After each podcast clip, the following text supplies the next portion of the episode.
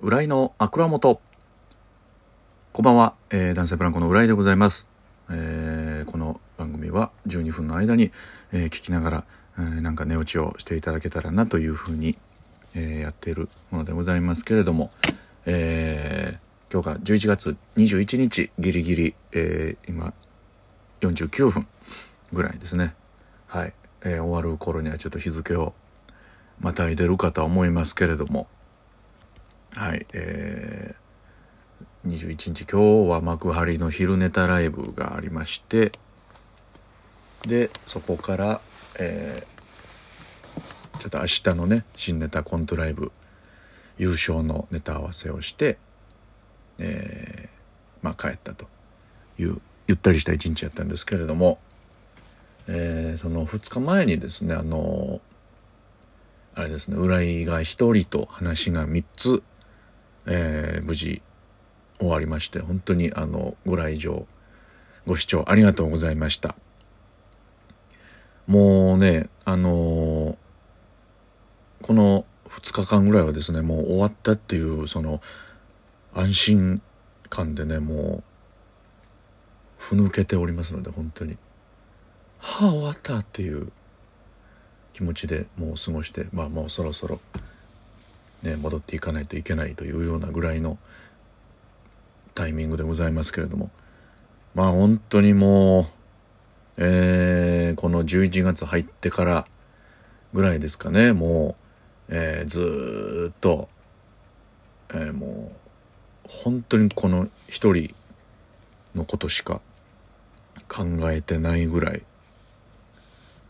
もうなんでしょうね。な何のテレビも見れないみたいな。今ねあのあ新作のね「ガンダム水星の魔女」とかやってますけどめっちゃ好きやのに見たいのに一切もう見ずに、えー過ごしてるというようなぐらいのあれを過ごしたりとかしてたんでねようやくまあ終わってぼちぼち見ていこうかみたいな感じなんですけれども。いやーすごかった。今回ほんあのーテニスコートの、えー神谷さんと、えーダウ9万の、えー、蓮見くんにお願いしまして、えーで僕も一本初めてその15分ぐらいのお芝居を書くというようなことをしましてもう本当にどの、いただいた脚本どちらもめちゃくちゃ面白くて。でそうなってきたらもう自分のこれは大丈夫かっていうのがもう本当に終演するまでしてからもですけどもうどうだったんだ大丈夫だったのかみたいなのがずっとあったまま、えー過ごしてたんですけど。まあでもねたくさん感想をつぶやいていただいてる中で見ればあの本当にありがたいなというような感じでしたけれども。もう神谷さんのはねあの、まあ、今この配信がねあの無事延長しましたのでありがとうございます。1週間見れますんでぜひともアーカイブ、えーまだ見てないよという方はぜひとも、えーこれ見てほしいなと思うんですけれども。まあだこれから見る人のためのはまああれか置いとき置いといていいか別に、まあ、とりあえず感想やってみてのね感想言っていこうと思うんですけど、まあ、神谷さんの脚本が1本目、えー VR をしているところをこう恋人に見られた人のね言い訳の話。もうもうすごいシンプルに説明するとそうなんですけど。でもそうその神谷さんも蓮見君もその一人芝居を、えーなんか書かれたことがないと、えーまず最初に言われましてあこれはちょっと申し訳ないことしたなと思ったんですけど。でもそんなそんなやっぱさすがね普段からあのそういう劇作劇というかなんかそのね本書いてらっしゃる方なんでもうもう見事なめちゃくちゃ面白いお話やったんですけどその VR はなんか多分あの僕の私物というね、はい、もう全然使ってなかったんですよぶっちゃけもう。まあ、ダイエット企画の時にねその、えー、VR フィットネスみたいなのやる時には使ってたんですけどもうそっからちょっとちょっとなんかまあ割と放置してたんですけどなんかやっとなんかこうね輝ける場所を見つけたというか、まあ、無限大ホールでねやっと使わせてもらったんでいや買っといてよかったなと思いましたねあれもわざわざなんかねゴーグルとかで作るとどうも結局チャチくなっちゃうから本物があってよかったなって感じですけど。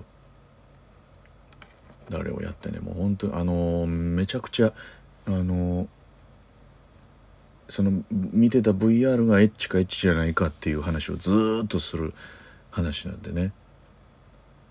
だから本当にいつものコントとかでは絶対言わないようなこともポンポン言うんで、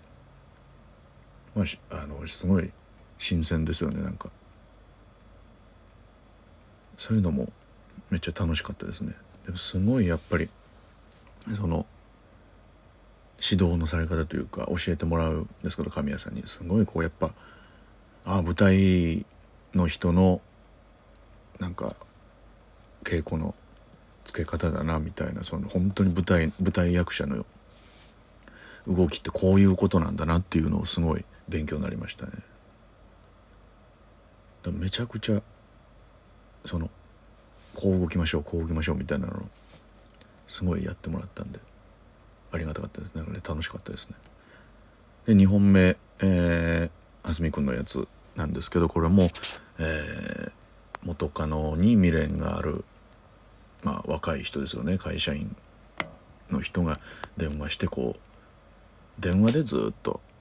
喋るという。元カノと喋るっていうやつなんですけど。これがねまあそのマクマの V でも言いましたけど人生で一番のセリフ量で。でどう頑張っても20分超えると。でもそのね面白いところ全部まあ本当に泣く泣くカットしたとこもあるんですけどそのねよそのそれこれで言いたいとこを伝えるにはやっぱもうでギリギリ限界まであの削ってもらってでまあ時間を調整してやったんですけどそれでもすごい量でもう原稿というかもう台本の紙に初めて本当に全文字書いてあるんですよ。でそれが全文字級のやつが本当に3枚4枚あってもう最初見た時にああ無理だこれはと思って絶対できないぞと思ったんですけどまあでもねもうこのでもおそらくそのね本当に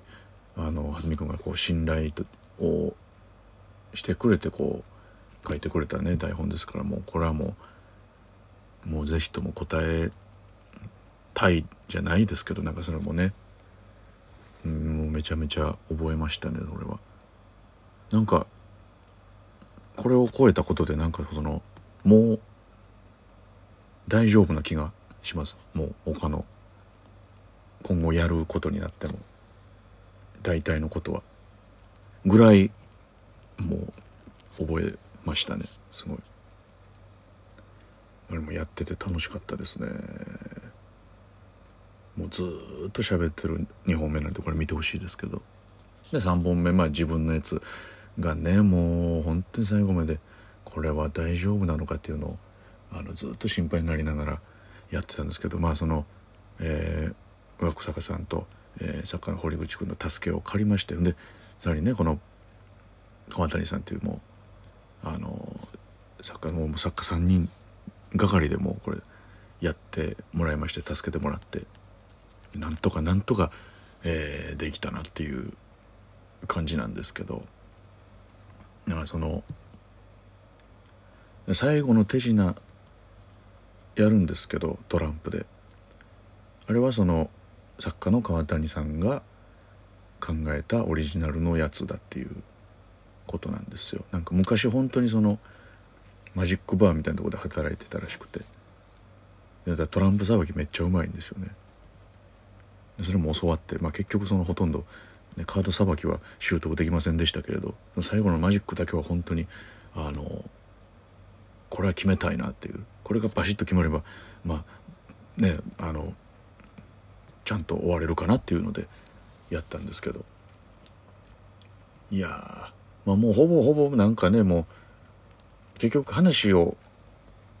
書くってなって思ったんですけどやっぱ自分に近い話じゃないと書けないなっていうか。割と普段自分が自分に対して思ってることに近いようなことの設定でやった話ですね。でまあまあそのあの花のねマジックの機械も川谷さんがこんなんありますよって言うと教えてくれてじゃああれを最後にややるっていうので、えー、なんか話組み立てていこうかなみたいな感じで考えたようなお話でございます。まあその